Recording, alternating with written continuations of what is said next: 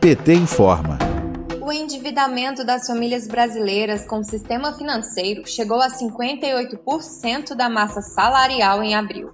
É o maior percentual da série do Banco Central desde janeiro de 2005.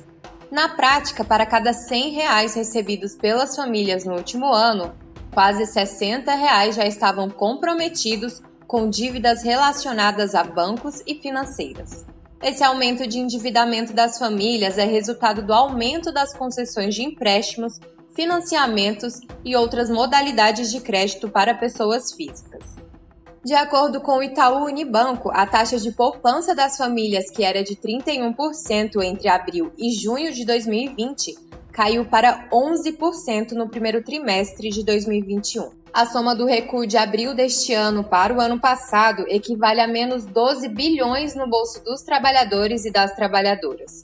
O coordenador do Centro de Estudos de Mercado de Capitais da Fundação Instituto de Pesquisas Econômicas, Carlos Antônio Roca, destaca que muitas famílias de baixa renda deixaram de receber auxílio emergencial no começo do ano e acabaram procurando outras formas de crédito. Desemprego e inflação elevados vão atrapalhar a retomada do crescimento econômico, afirmaram economistas ao jornal Estado Folha de São Paulo. Para o economista-chefe da MB Associado, Sérgio Vale, os juros irão subir e as famílias endividadas terão opções de créditos ainda mais caras, o que pode comprometer a retomada do consumo no ano que vem. Segundo o estudo da pesquisa de endividamento e inadimplência do consumidor da Confederação Nacional do Comércio e de Bens, Serviços e Turismo, o percentual de famílias com dívidas atingiu 67% em julho, o que é o maior nível da série histórica da pesquisa que foi iniciada em 2010. Esse crescimento é justificado pelo aumento do endividamento das famílias com até 10 salários mínimos de renda.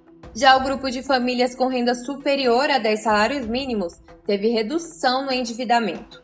A pesquisa é realizada mensalmente com 18 mil consumidores e considera como dívidas as despesas declaradas com cheque predatado, cheque especial, carnê de loja, crédito consignado, empréstimo pessoal e prestação de carro e de casa.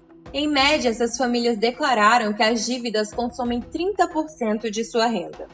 Outro percentual calculado pela pesquisa é o das famílias que não terão condições de pagar suas dívidas, que chegou a 12% em julho.